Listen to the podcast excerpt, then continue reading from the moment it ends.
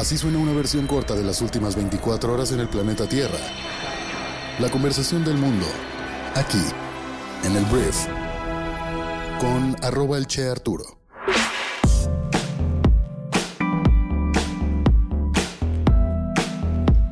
Muy buenos días, bienvenidas, bienvenidos a esto que es el brief para este viernes, viernes 30 de junio. Yo soy Arturo Salazar, soy tu anfitrión y uno de los fundadores de Briefy, nuestra plataforma educativa que funciona como tu MBA de bolsillo y te ayuda a informarte, prepararte e inspirarte en 15 minutos al día para superar todos tus retos diarios. En este podcast vas a informarte con un resumen de esas noticias que debes conocer el día de hoy para ser una persona bien informada. Muchas gracias por estar aquí. Comenzamos con esto que es el brief. Vamos a empezar hablando de México, hablando del presidente Andrés Manuel López Obrador, que admitió este jueves que el desfalco en seguridad alimentaria mexicana, o Segalmex, ha sido el caso más escandaloso de corrupción en su gobierno.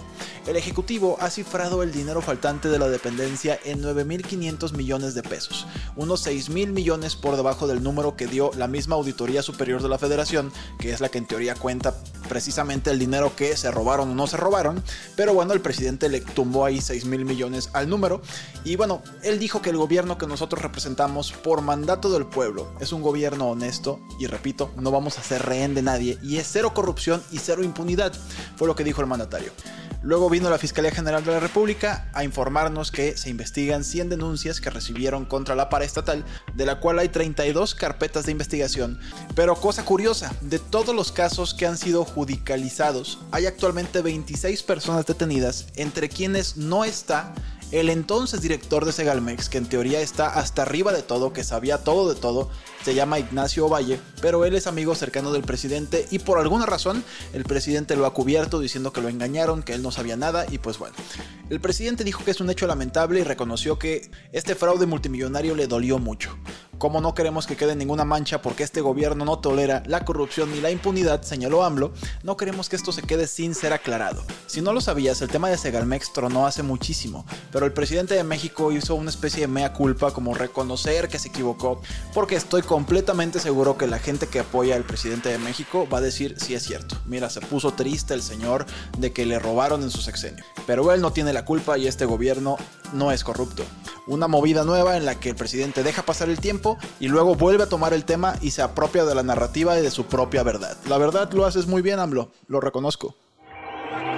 Vamos a hablar de una noticia rápida porque Hipólito Mora, ex líder de las autodefensas en la región de Michoacán, fue víctima de un ataque directo en la localidad de La Ruana, en el municipio de Buenavista, y un comando armado atacó su camioneta blindada mientras transitaba por las calles de la comunidad y terminaron asesinando a Hipólito Mora en Michoacán. Hablemos ahora de Marcelo Ebrard, que el día de ayer propuso que los seis aspirantes a la candidatura presidencial del partido de Morena, como lo es él, sean consultados para trabajar juntos en la redacción del proyecto de Nación 2024-2030.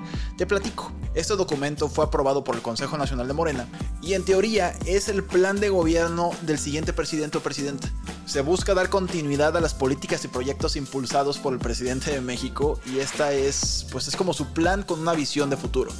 Pero ante este plan, Marcelo Ebrard, que ha sido la única corcholata que ha de alguna forma puesto en duda todo lo que se había previsto anteriormente a que empezara esta pre-campaña, que no se le puede llamar pre-campaña, pero eso es, pues él dice que se tiene que consultar a las corcholatas para redactar el proyecto de nación, porque ¿cómo puede ser posible que otras personas que no tienen ni la remota posibilidad de ser presidenta o presidente de México sean los que terminan dictando lo que va a ser el próximo presidente, ¿sabes?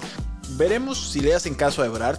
En teoría le han hecho caso a todo porque casi siempre pide cosas que son la verdad bastante razonables como la renuncia de cada uno de los precandidatos, establecer un límite al gasto también de cada uno de ellos y pues ahora dice que pues, los próximos aspirantes a gobernar este país deberían formar parte de este documento. Suena lógico que así sea.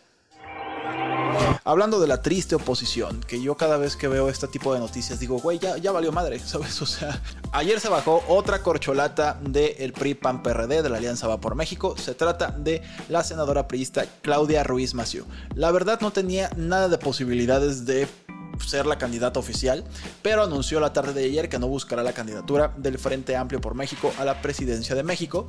Y tú dirás, bueno, eso pues no tenías posibilidades. El problema es que Ruiz Massieu dijo que considera que el procedimiento puede caer en una simulación y ser violatorio de la ley electoral. En las últimas 36 horas, el elenco opositor ha sufrido dos bajas con la salida de la ex líder del partido tricolor y a primera hora del miércoles, la senadora Lili Telles también se retiró de la competencia, dejando solo a 12 aspirantes de los 14 que participaron el pasado lunes. Entonces, una menos y atención con Xochitl Galvez, yo solamente quiero dejar eso ahí. Ignoro si todo está pactado, la verdad no tengo la menor idea, pero la personalidad de Xochitl Galvez creo que es tóxica para la 4T. Veremos qué termina pasando. Vamos a hablar de las noticias más importantes del resto del mundo y voy a empezar hablando de Estados Unidos porque la Corte Suprema de este país dictaminó ayer que los programas de admisión basados en la raza en las universidades, que durante mucho tiempo han utilizado las universidades de élite para aumentar la diversidad entre sus cuerpos estudiantiles, eran ilegales bajo la cláusula de protección igualitaria de la enmienda 14. El fallo decidido 6-3, 6 jueces a 3 según líneas ideológicas, la verdad puso patas arriba décadas de jurisprudencia y muy probablemente remodelaría drásticamente el proceso de admisión a la universidad. Las escuelas ahora se verán obligadas a luchar para revisar sus planes de admisión, pero el futuro de los criterios de admisión está lejos de decidirse, y se espera que el fallo de la Corte reduzca la cantidad de estudiantes negros y latinos en los campos universitarios de élite, así como en las facultades de Derecho y en otros programas de posgrado. Hay una reacción violentísima, diferentes personas como Michelle Obama emitieron cartas fuertísimas que dicen que si no hubiera sido por este tipo de medidas, probablemente ella no habría estudiado en las universidades de élite en las que estudió. Entonces, por lo pronto, un retroceso al aparecer de la mayoría en temas de igualdad en Estados Unidos. También hablando de Estados Unidos, hablemos de cómo el humo de estos incendios forestales canadienses se extendieron ayer desde el medio oeste hasta la costa este, pues trayendo condiciones de aire insalubres a Pittsburgh, Detroit, Washington y varias otras ciudades. Al mismo tiempo, una ola de calor opresivo elevó las temperaturas peligrosamente altas en el sur, creando condiciones preocupantes para decenas de millones de estadounidenses. Hablemos de Vladimir Putin que anoche hizo una salida pública altamente coreografiada y muy extraña, y empezó a estrechar manos de simpatizantes y bromeó en el escenario de una feria de tecnología en Moscú, que pues es una aparente proyección de normalidad.